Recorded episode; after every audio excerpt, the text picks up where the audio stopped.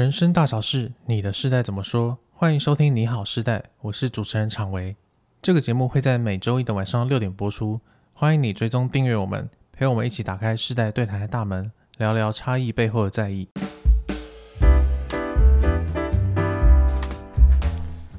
Hello，大家好，我是常维。今天我们要聊的话题是：你觉得学投资比较重要，还是读书比较重要呢？那在今天开始节目之前呢，要先提醒大家一下。起点文化已经有 APP 喽，不管你是在 Google Play 商店还是 App Store，你都可以搜寻起点文化。那记得要大家启动的起，让你在收听我们节目的时候呢，可以随时随地使用我们手机的背景播放功能，收听我们的课程还有节目。因为这样的话，你就不用管你的手机荧幕到底是亮的还是暗的，你只要把手机开着，你就可以持续的收听我们的节目还有课程喽。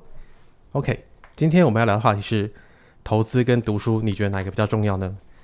那为了聊这个比较艰涩的话题，今天就找了我们的语谈人凯宇老师，找一个比较艰涩的人，是不是？大家好，我是凯宇。对啊，因为这个题目啊，我觉得对我来讲是比较大人一点的啊。哦、对，但是我会想想聊这个题目呢，其实是因为我在网络上的一个亲子版看到了一个网友的讨论，他在讨论说，嗯，他在他的小孩现在还小，大概小学，然后他在考虑要不要让小孩去念私校，这样以后比较好找工作。结果呢，就有人在下面留言说啊啊，你念私校没有用啦，你不如去参加那个外面的投资理财营，让你的小孩早点学投资、学理财，这样啊，他比较以后比较会有钱，他有钱就会幸福。这样，结果呢，这个留言啊，就得到很多网友的赞同，他们就觉得说，对啊，有钱才会幸福啊，你读书读久了，你最后还是零二十二 K 啊，嗯、根本就是就是没有钱就不会幸福这件事情。对，那我就想到说，哎，确实哎。以前呢、啊，我们都会觉得说读好书，然后你就可以找到好的工作啊，找到好的工作，你就可以赚钱啊，赚到钱你就会幸福。可是现在呢，因为教育比较普及嘛，所以其实大家都是知识分子。可是这样一来呢，就是我们的工作会被稀释，结果反而你好像读了很多的书，结果却赚不到什么钱，好像读书之前是没有用的。对，然后我就想到说，哎、欸，其实很早很早以前我们就有一个说法，就是读书无用论，这个好像在各朝各代都有这个、嗯、这个说法。然后就好像说，嗯，你只要你读书，你花了呃四分之一的人生来读书，然后你读完书之后，你却好像只换来了一个穷忙的人生，嗯，就会觉得哇，这个投资真的很不划算，嗯，就是以投如果把读书当投资的话，那我就会想问凯宇老师，如果我们直接就是不要再去管学业了，不要再去读书了，我们就赶快专心的学投资理财，嗯，我们的人生真的会比较变得比较有钱，比较幸福吗？嗯，这是一个。很好，也很重要的问题哦。嗯，那在回答这个问题，我觉得大家呃可以试试看，把读书跟投资理财或者赚钱这两件事情先暂时脱钩一下，因为我们会认为就是说书读那么多也没有用，也不一定赚比较多钱，是我们把这两件事情挂钩了。哦，那我待会会把它挂回来，嗯，但我先把它脱钩。好。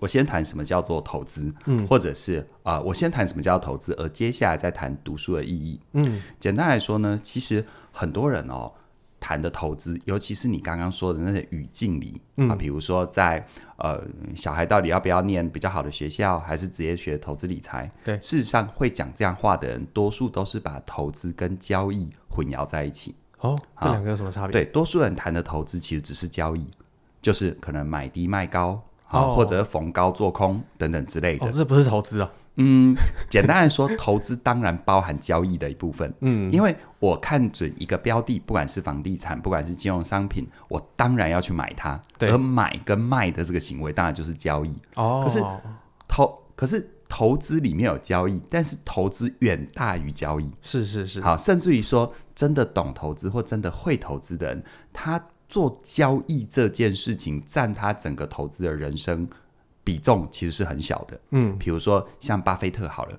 我们应该都不用怀疑他是个投资大师吧？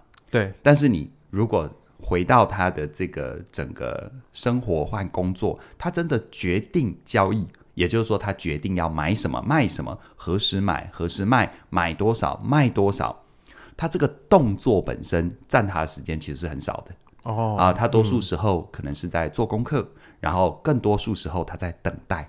哦，真的、啊，所以他不会整天盯盘这样。呃，基本上会做投资的人不太需要做到整天盯盘。OK，, okay. 但是我不是说做交易的人就赚不到钱哦，因为也有人整天盯盘，比如说他做期货。好，比如说他做外汇，外汇保证金，嗯、那短进短出当然要盯盘，嗯，他不能蒙着眼睛买，蒙着眼睛卖，是。但是多数人我们说不如去学投资，其实他背后的假设是不如去学交易。OK OK，那你说交易一定赚到钱吗？嗯，我必须说哈，我先讲一些比较基本的概念，嗯，比如说我今天花二十块买一个东西，二十五块卖掉它，表面上我赚了五块。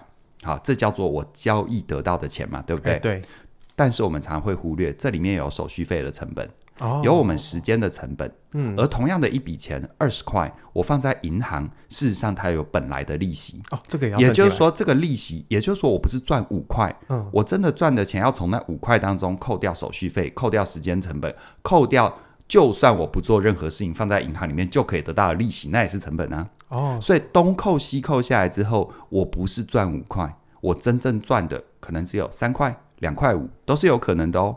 哦，所以背后有这么多隐形的成本。啊嗯，没错。嗯，所以你看哦，如果但这这个前提是，这个前提是你是二十块买，二十五块卖，哎，对啊，这是这个前提。对啊，那如果你是二十块买，二十块卖。你在本质上是赔钱的，那不叫做不赚不赔，真的啊，因为你赔上你的时间成本，你赔上了你交易手续费，你赔上了这笔钱，就算不动，你放在银行都可以有的利息钱。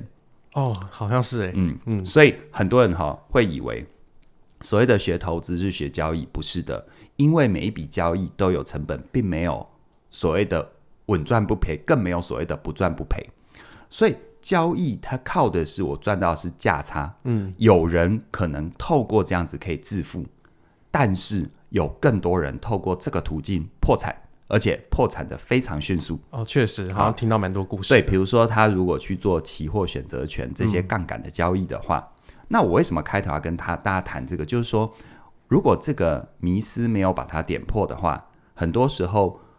很多人哈，可能在工作里面，他可能工作的不顺利、不顺心，然后他听说有人靠投资赚很多钱，然后呢，在家里敲敲键盘、看看盘，然后不用挨老板骂，不用每天通勤流血流汗就可以赚到钱，觉得那样比较轻松、比较容易。这种人一定死得很快，啊，一定死得很快，因为 这世间没有那种道理是，如果这么轻松就可以赚到钱是成立的话，那谁还要努力工作呢？再来。最重要一点是，那背后的风险，你可能知道它某一笔可能波段的大行情赚到很多钱，可你永远不会知道这背后，呃，其实我自己因为认识一些这方面的人，其实真正做交易的平均存活率大概百分之，应该说呃平均的阵亡率啊百分之九十五到百分之九十九，哦还蛮高，而真的活下来的，你说真的赚得到钱而且存到钱的，大概又是这里面的二零八零。所以它比例是非常非常低的，但是反过来说，什么叫做投资？好，刚刚说的是交易，对不对？对。所以我不是说不能做交易，因为如果你就是那百分之一到百分之五的人，而且你又是一到五当中那百分之二十的人，嗯，你当然去做嘛。这老天爷送给你的礼物，为什么不领呢？对不对？嗯。但是我必须说，你要去拼那个低概率事件吗？啊，想一想哈。所以回头说什么叫做投资？我举个例子哦，如果你买一块土地。然后你想要在十年之后靠土地的增值来赚钱，啊，比如说，呃，现在可能不是十年前了啊，就算是十年前，你可能在在比如说板桥有一块地啊，应该说你十年前在板桥有一块地也很厉害了哦，真的。如果是现在讲，大家讲二十年、三十年等等的哈、嗯。OK，那 Anyway，你你总而言之，你有一块地，然后你想要在十年之后靠土地增值来赚钱，请问这十年你要不要等周边？的所有的这个生活功能开发起来，交通建设开发起来，嗯，而这十年你能做什么？你没事去地上面拔拔草，对于增值有用吗？欸、好像好像没有什么用。对，嗯，所以我我为什么故意这样讲？或者是这一段时间啊，你你偶尔去去地挖挖土，然后我带带人去看一看地，其实那个意义都不大，因为这段时间你能做的就只能等，对不对？哎，对耶，好像只能等哦。对啊，嗯，你就算你就算在上面盖开心农场，其实土地也不会增值啊。呃，对，你只能卖一些作物。对啊，嗯，所以你这十年唯一有用的事情，就是你在十年前先拥有这块地或买下这块地，然后继续拥有它，然后不管它。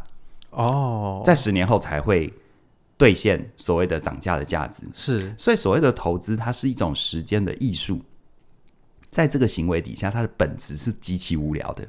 所以，如果你真的你把投资跟交易弄混的话，你说所谓的去学投资，嗯、你学到的是交易，你就会享受那种你知道买东西会分泌多巴胺的，你知道吗？哦，或者是你那个杀进杀出，你是很有快感的，就像你去拉斯维加斯一样。哦，对啊，好刺激啊！基本上你就是进赌场。哦，那所以、嗯、所谓的赌场逻辑，你觉得你玩的赢庄家吗？不可能玩得赢啊！不可能嘛，对不对？对啊、好，所以如果你有抱着那样的幻想，嗯、那我鼓励你。假设你现在有一百万，你你拿十万去玩，那答应我赔完了就不要玩了。好，但是通常人没有那个克制力，嗯、等你十万赔完了，你会不甘愿，是，于是把另外的九十万再放进去，一直到你，好，这个很多人的命运我就不给大家触眉头了。嗯嗯嗯。所以事实上，当你认清，其实投资它仍然有买卖的部分，但是你看这十年。我买那一块地，可能就买那一次，而十年后就卖那一次。所以，真正的投资是极其无聊的，这是很多人错误理解。如果你想象投资就像电影《华尔街》那种杀进杀出，那不叫投资，那叫做交易。哦、OK，它没有对错。嗯、有些人能够在交易里赚到钱，但是真的长期能够赚到大钱，能够活得很好的，多数都是走投资这一条路线。OK，那我自己本身好认识有一些投资圈的人，他们本身应该说交易圈的人，他们交易高手，嗯，他们频繁交易，但是我必须很残酷的说，当我跟他们成为朋友，他们也对我足够信任，把里面的很多他们自己包含他们看见的内幕告诉我，那些光鲜亮丽穿名牌西装在交易室里面的那些人，多数人都不见得有钱哦，真的，他可能经手很多钱，他可能收入很高，哦、跟他真的。突然之间要他拿一百万出来，哦，我们说一个人有没有钱？你突然之间有个急需拿个一两百万出来，你拿得出来吗？我知道的，他们里面很多人是拿不出来的。嗯，他们很多是左手进右手出，对，甚至于世界级的比赛的交易冠军，然后他还是要跟人家借钱。嗯，所以呃，其实我跟你说哈，左手进右手出，它只能说明了他的消费习惯可能不太好。嗯。但是我说的，他到底有没有钱？也就是说，他可能，呃，不管是投资收益，还是手续费收益，还是薪资收益，他可能他的他的收入看起来很高，嗯，可是说实在的一点，你真的确定他在投资交易上面有赚钱而没有赔钱吗？风险跟报酬它是相对应的。嗯，所以我要说的是，你现在听不懂没关系。我要说的是，任何事情都有成本。比如说，你做业务工作，业务工作买卖就是一种交易嘛，对不对？对。那你跟客户谈，呃，客户不买，你是不是还是会有你的成本？比如你的时间成本、咖啡钱的成本、哦、你的皮鞋磨光的成本，哦、对不对？对。好，那如果你是做交易，你跟市场交易失败，那你的成本是什么？时间一样有，嗯，哦，咖啡我就不知道你过程会不会喝咖啡。最重要一点是。你只要想象，你今天放在金融市场里一百万，突然之间来个系统风险，一下掉个二十趴、三十趴，你在账面上马上看到的账面损失，叫做你睡一觉起来，你对这个世界没有做错任何事，你没有对不起谁，嗯，你就马上账面损失了三四十万，请问你的心情是如何？哇，这超崩溃的。对，而且这还是三四万。那如果你你做一些金融衍生商品，它有杠杆的，你可能还会被追缴保证金。也就是说，你那个一百万会不见，嗯，然后你的券商还会跟你追缴保证金，你还要再再再赔钱进去。哇，天哪！对呀、啊，嗯、所以认清事实。我再说一次，如果你真的有天分，而且有能力做交易，而且赚到钱，过好生活，就去。嗯，但是我必须说，那样的人可能一百个人当中找不到一个。嗯，但是我看到多数人只要好好的弄懂什么是投资，他可以把人生过得很好。但是最可怕的就是这个但是，嗯，因为刚刚说了很多投资跟交易，对不对？对。接下来我就要慢慢的导到读书这件事。哦，我说过我我刚开始把它脱钩，让你比较好理解。嗯，我接下来把它挂钩回来。嗯，好，我挂钩，我搭个桥哦。其实真正长期投资会成功的人，他通常三个元素，第一个。他在对的时机，第二个他掌握了对的机会，第三个他坚持下去。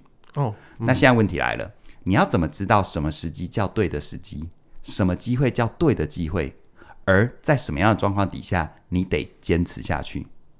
这三个对的时机、对的机会、坚持下去，这三个的答案，不好意思，容我扫兴的说，要读书。这里的读书就不是追求学位的那种读书，是、嗯，而是他有阅读，他有学习，他有他有透过各种窗口看这个世界的习惯。哦，比如说我举个例子哦，如果你买卖股票，你其实是买卖一间公司的产权，那请问这些公司都有他自己的商品服务价值，它投放到这个社会脉络底下。然后呢，它有很多很多人的因素、市场的因素。更重要一点是，你有没有觉得有些商品哈，比如说像钻石，它有什么具体价值吗？嗯，但它价格好贵哦。对啊，是不是一种文化的投射？哦，那请问这种看似虚无缥缈的东西，嗯，如果你没有读书，你的知识，你对于人，你对于文化，甚至于你对于地缘政治，嗯，全球经济，嗯。甚至于人性本质，像我学心理，在这方面都超好用的。我看很多市场的行为，我都从心理学的角度去看。哦，真的啊？有时候，嗯，嗯，还蛮有参考性的。是，所以，请问一下，你不读书，你不读书，你能懂这些吗？你每天跟数字做搏斗，你每天去看那个，因为我们说做金融交易，看那个、那个、那个、那个点啊，啊，一点一点在跳。嗯、对，今天赚一点，明天赔三点。说实在，你能懂这些吗？哦，但偏偏你越不懂这些，你做交易就会越越盲目的乱做啊！是因为投资背后不是只有数字，还有人。对，哦，所以事实上，我说的确，读书不会让你赚钱，嗯，但是读书让你扩大你赚钱的容器。哦，也就是说，当天上掉下钱的时候，你那个挖工有多大？你是拿你的那个小茶杯在接，还是有些人什么？天上掉起来，根本也不用接，因为它有个游泳池，直接吼起来。哦，对不对？嗯，嗯对啊。所以我不是我我我真的的确坦诚说，因为照这个逻辑的话，那学历越高是不是赚越多？其实显然不是。对啊。所以我这边说的读书就不是指学历。嗯嗯。OK，巴菲特有没有阅读阅读的习惯？有。桥水基金的 Ray Dalio 他特别强调阅读的价值。嗯。包含甚至于我们说这个索罗斯，可能尽管他的。嗯，名声不是太好。嗯，他们说实在，像我自己认识某些真的做投资做得很好的人，走进他们的家，有时候都不觉得走进一个做金融交易的人的家。嗯，我比较像走进一个图书馆。哦，真的啊？各个领域的他涉猎都非常非常广的。嗯嗯嗯。所以事实上，你看哦，任何如果你要靠时间的艺术帮你累积财富。那在这些时间的流动里面，有文化流动、人口的流动、国际关系的变化、地缘政治的变化。请问你不读书，你懂这些背景值吗？好像只能看新闻哈，就只能接受一下。对啊，那你看新闻就是别人的二手、三手，而且说实在一点，看新闻做交易、看新闻做投资，你温戏耶，因为那就是别人的二手、三手的消息嘛。对，就是它已经发生了才会被爆发出来。嗯，对啊，所以。说实在一点，你不读书，你怎么有办法去理解那些现象背后的原材料？哦、你怎么知道要看哪些关键的指标？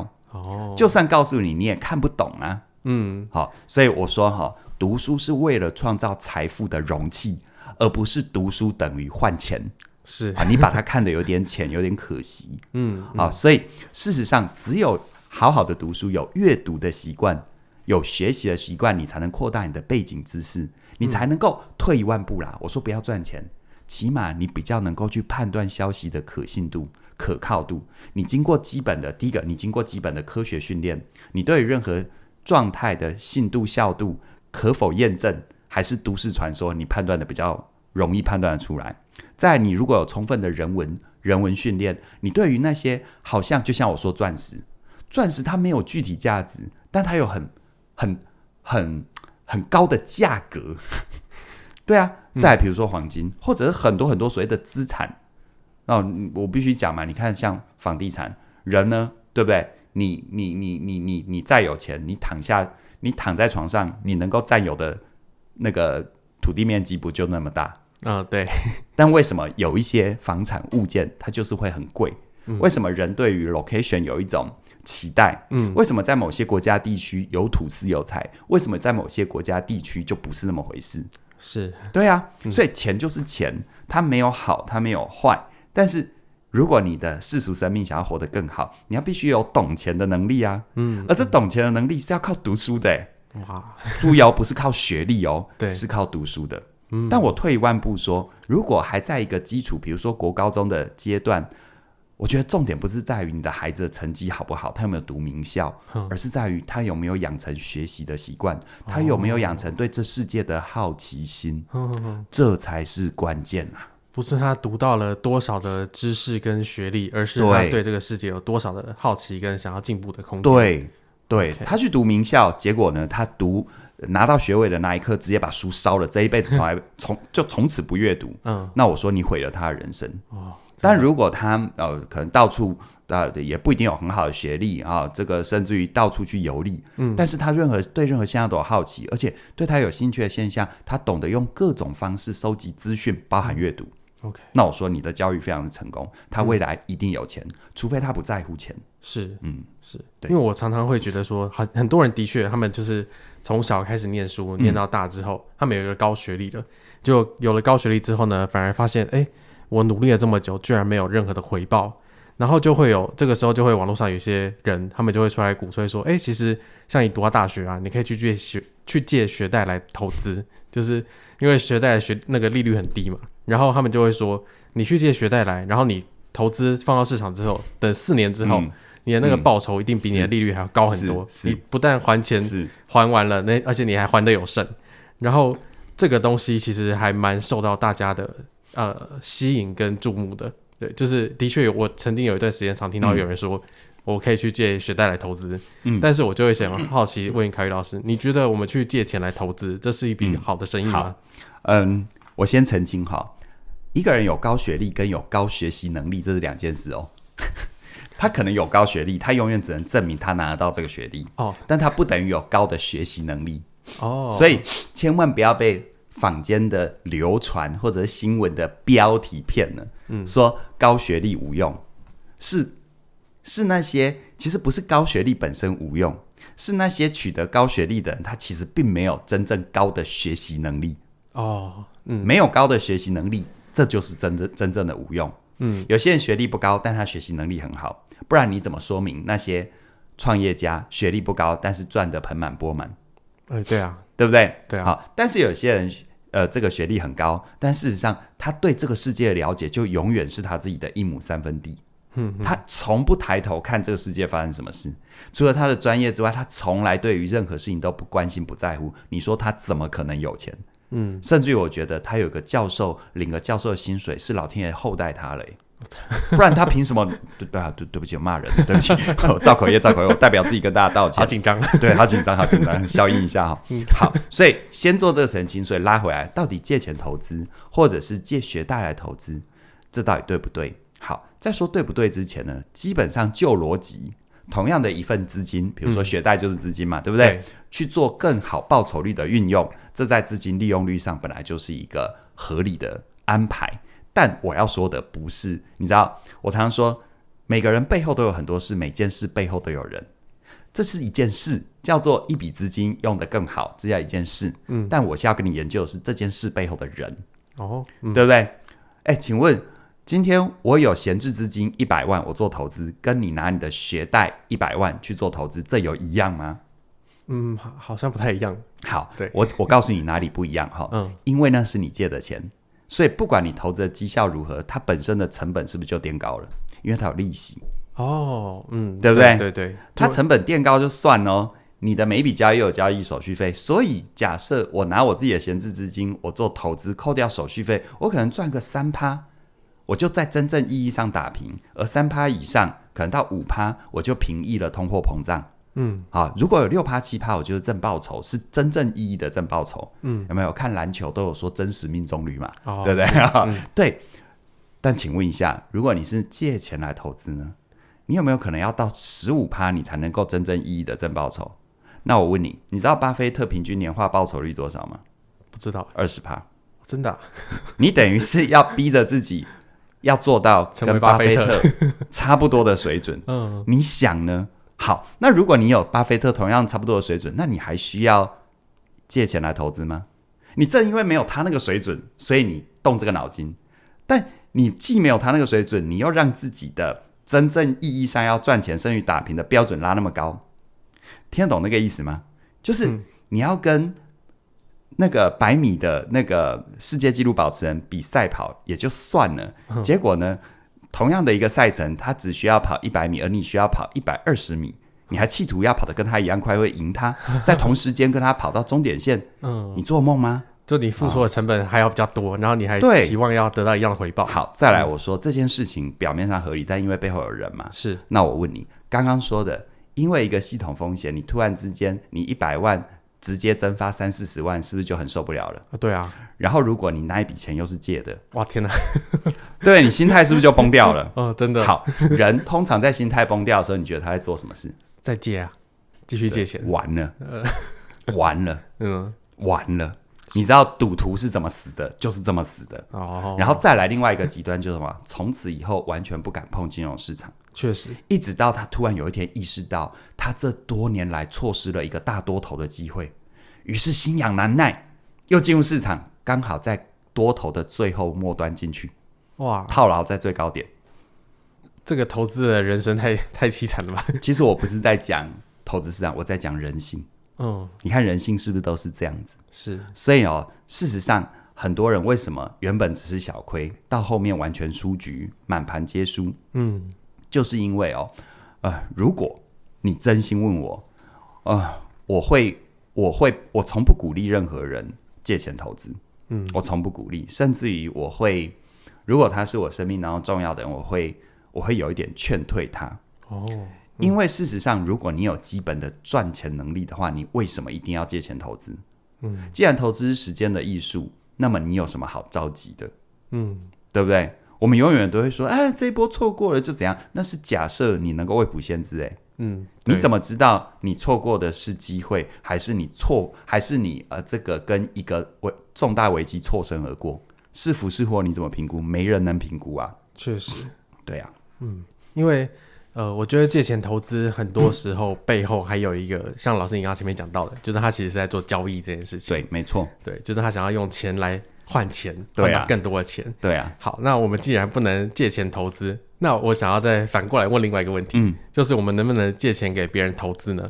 因为我现在听到很多的爸妈，他们都会说，哦，我想要让我的小孩早点接触投资，于是呢，我就可能给我的小孩。一万、五万、十万，嗯，然后让他去试试看买股票，嗯、用就算用爸妈的名字买也没关系，嗯、就是他试着去挑选一下标的啊，然后去投资一下，感受一下那个钱慢慢涨起来的状况。对，那这个时候呢，其实我就会很好奇说，哎，这种借钱给小孩投资，真的会对小孩的理财或投资观念有一定的帮助吗？嗯、呃，不好说。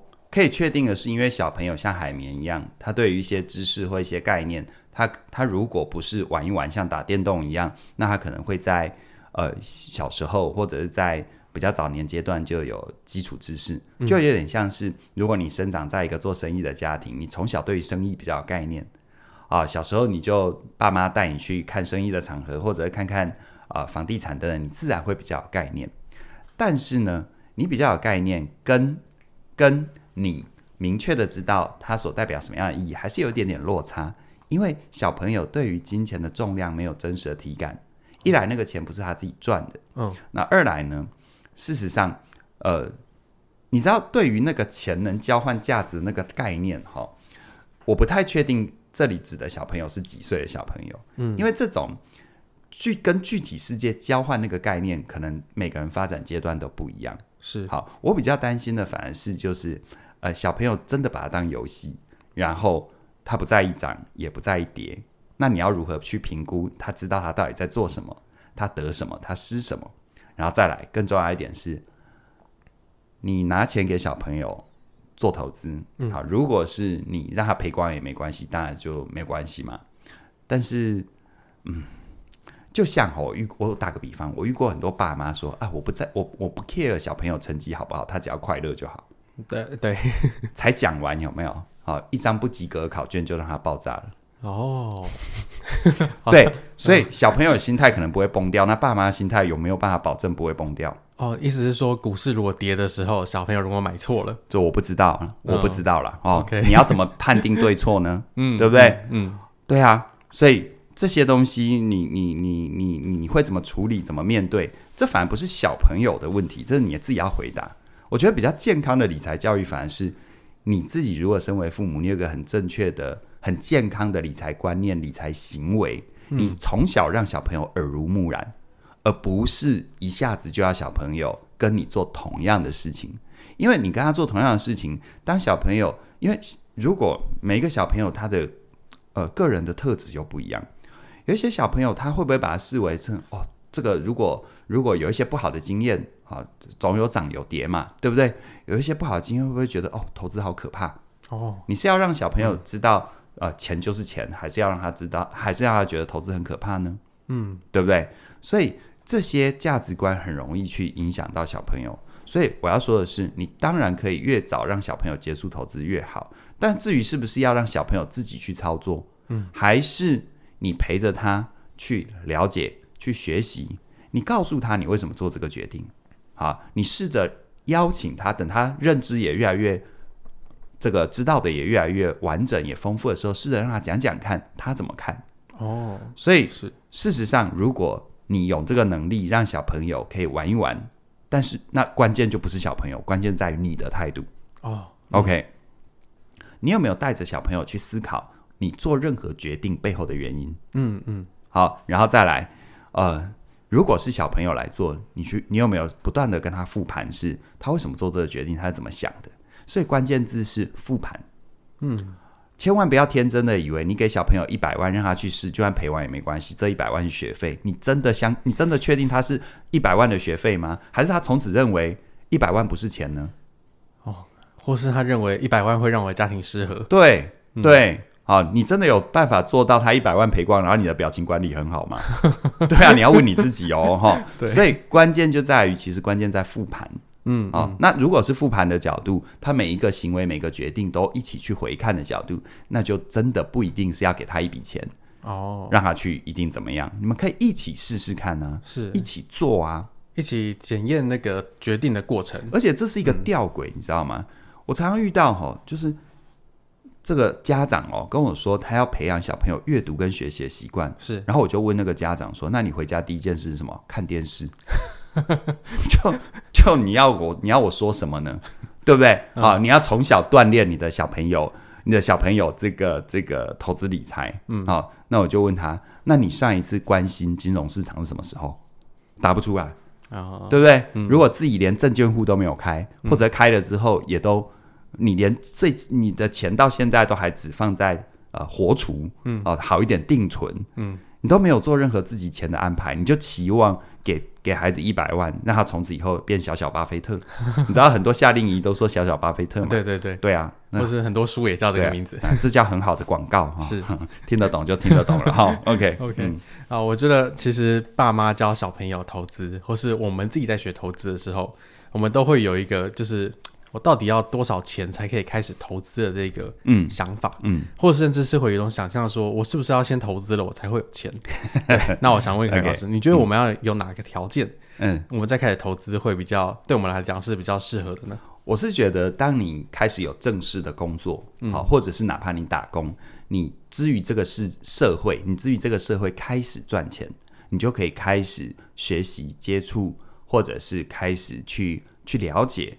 啊，什么叫做投资？嗯，这样子，我觉得这就是一个很好的开始。是，尤其是真的透过自己的，不管是知识、劳务所置换而来的，可能打工的钱，或者是第一份薪水。好，最再不济，你起码知道。现在比如薪资转账户一定是开银行的账户嘛？嗯，是不是都有活储的利息？是对不对？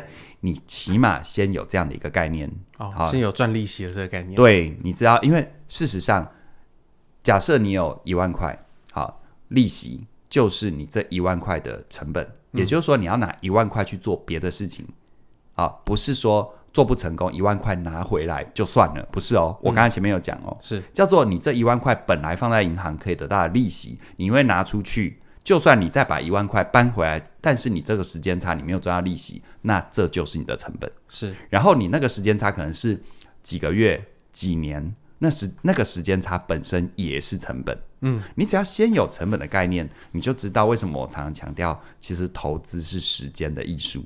嗯，你让时间。自然推着你的财产增值，这是人生当中最美好的事情。哦，好，是。然后有这样的一个开始，接下来可能你就可以去做一些市场的功课，或者是你可以开始做一些相关的学习。嗯，比如有一些有一些名词，比如说什么是殖利率。哦，好，嗯、各种金融商品它的这个概念是什么？你不一定要很专精，是，比如说你现在问我金融商品，有很多我真的我听了我也不知道那是什么，嗯、但你要 so far 大概知道，比如说股票意味着你买，比如说你买台积电的股票，也就是说你买台积电的某个产权。哦，就是你，你等于也是台积电的一个呃 owner 之一，呵呵就是买股票背后的意义是、这个。所以白话文就是，当台积电赚钱，你为什么也可以赚到分红股利？为什么每个股票的值利率，嗯啊、呃，就是这样的一个概念。是，然后慢慢的，我觉得你有这些概念之后，先不用着急，先不用急着去投放，尤其是什么，不要急着想要去学习做交易。嗯嗯嗯，因为交易成本是很高的，就是一些。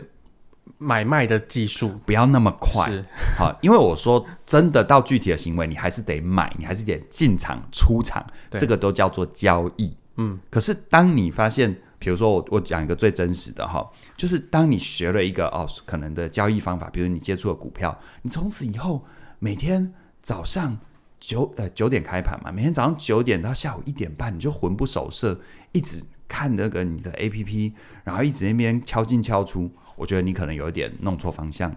哦，好，是。对你可能有点弄错方向了，嗯哼哼，所以甚至于说，透过这样的入口，你慢慢的，你可能就会开始对于这世界的发展跟变化，不管是东协啊、新兴市场啊等等，开始去关心，嗯，而这一切的一切都要靠读书啊，对啊，对啊，所以哈，强烈的好奇心，对，所以我从来不相信读书无用论，嗯，是，好，我只相信，其实不是不是学历无用。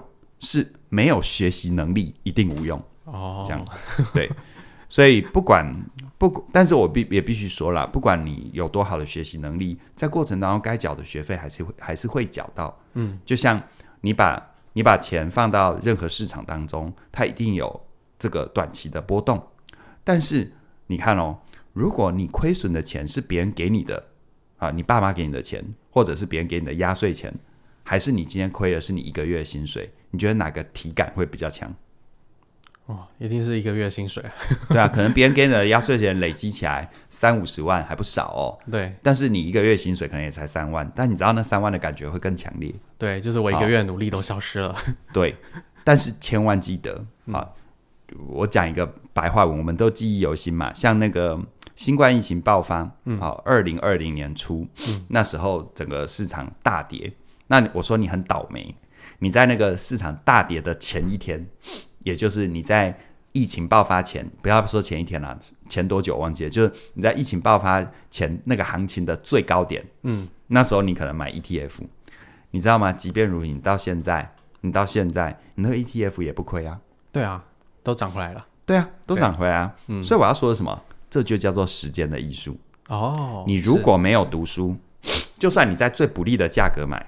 你如果没有读书，你不了解人，你不了解人性，你不了解市场，你不了解整个历史背景的脉络，在大概率上告诉你的事情，请问你捏得住吗？对啊，你可能一跌就把它卖掉了。对对，再不然就是什么，你任由它跌，你麻了，你不做任何动作，是，然后呢，跌到一个不可思议的地方，然后才涨回来一点点，因为恐惧害怕，嗯啊，你涨回来就把它卖掉，哦，所以你的亏损就很大。对，其实事实上就像买那块地一样。这十年时间叫做什么都别做，嗯，哇，可是什么都别做其实是挺困难的，所以为什么要读书啊？读书是容器嘛。嗯、好，其实任何钱就是这样，呃，如果你凭运气赚到的，一定会凭实力亏光光，嗯，但是如果是你凭实力赚到的，那么你会活得很幸福。是，其实今天听完凯宇老师讲的，我会觉得其实。投资跟读书是一样重要的，可是，在投资之前，我们一定要先读书，因为读书是我们赚钱的容器。对，而这个容器可以帮助我们接受到更多应该要有的财富。对对，对，学习的能力是很重要的。对，嗯、那我们常常会想说，哎，为什么我们在求学过程中，好像学校都不教我们怎么投资理财？我们因为你们老师不会啊，这很简单的逻辑嘛。嗯，他们不会啊。对啊，对，所以不要为难他们，不要骂他们。是，他们只是做他们的工作。是，但是如果你要学得会的话，你要、嗯、你要跟会的人学，对，啊，这不是绕口令哦，哈，对，你要学得会，你要跟会的人学，对，而且有些金钱的观念，我们要先把它调整回来，嗯，对，免得我们在看到股市稍稍跌了，我们就很害怕的赶快把它卖掉了，嗯，嗯，这可能其实背后是反映你对金钱有一些很焦虑跟一些很害怕的恐惧，嗯，对。那如果你想要有这方面的学习呢，其实我非常鼓励你加入嘉颖老师的理财心理学这门课程，因为在这门课程里，老师就会带着你去看你的原生家庭是怎么处理金钱的，然后你们在面对金钱的时候是用什么样的态度。那同时呢，老师刚刚有讲到，就是读书是非常重要的，嗯，但是我们常常会觉得说，我们一天之内没多少时间可以读书，对，那其实你一天看个一页，看个几行，其实都没问题，只是你要怎么持之以恒的坚持下去。那如果你想要有这样的一个学习跟策略的话呢，也非常你鼓励你加入嘉玲老师的成为你想要的改变，因为这两门课程呢，目前你在我们的官网上面加入，你都可以享有单门课程折扣两百的优惠。那如果你同时加入呢，可以合购享有五千五百元的优惠价，而这个优惠价就只有到今天的晚上。对，我在这边补充一下哈，像理财心理学，我觉得是你如果真的很想要。去圆满丰富你的世俗生命啊，就是财务这一块。嗯、我觉得理财心理学可以是在你做任何投资或交易之前的必修的先修哦，真的。也就是说你，你你其实底层，你底层你跟钱的关系不好，就算你因为运气，因为各种原因赚了，你信不信你还是留不住？对，好，这个是我们在跟人工作这么多年以来不断不断印证的事情。是好，所以理财心理学可以让你真的。跟钱建立好关系，对，那跟钱建立好关系，其实我刚刚说，其实学习是赚钱的容器嘛。好，那你怎么养成好习惯？你怎么把你人生当中很多你觉得你应该做，但是一直没去做的事情，用一个像设计游戏一般，让自己着迷的这样的状况一般，去建立起你生命当中你想要的好习惯，嗯，那这就是成为你想要的改变能给你的帮助。是，而且呢，像这两门课，我觉得我们有一阵子没有针对这两门课做一些行销活动，哦、对对，所以呢，这一次也算是我们在年底吧，好，现在是十二月嘛，好，年底给大家一个心意，希望呢，这个展望今年即将，呃，在今年即将结束，带给你这样的一个祝福，让你展望更好的明年。对，所以希望大家赶快把握今天晚上的时间，加入我们的理财心理学，还有成为你想要的改变。好，那今天世代节目就聊到这边啦，期待下周一的晚上六点再跟你聊聊有趣的话题喽，拜拜。拜拜。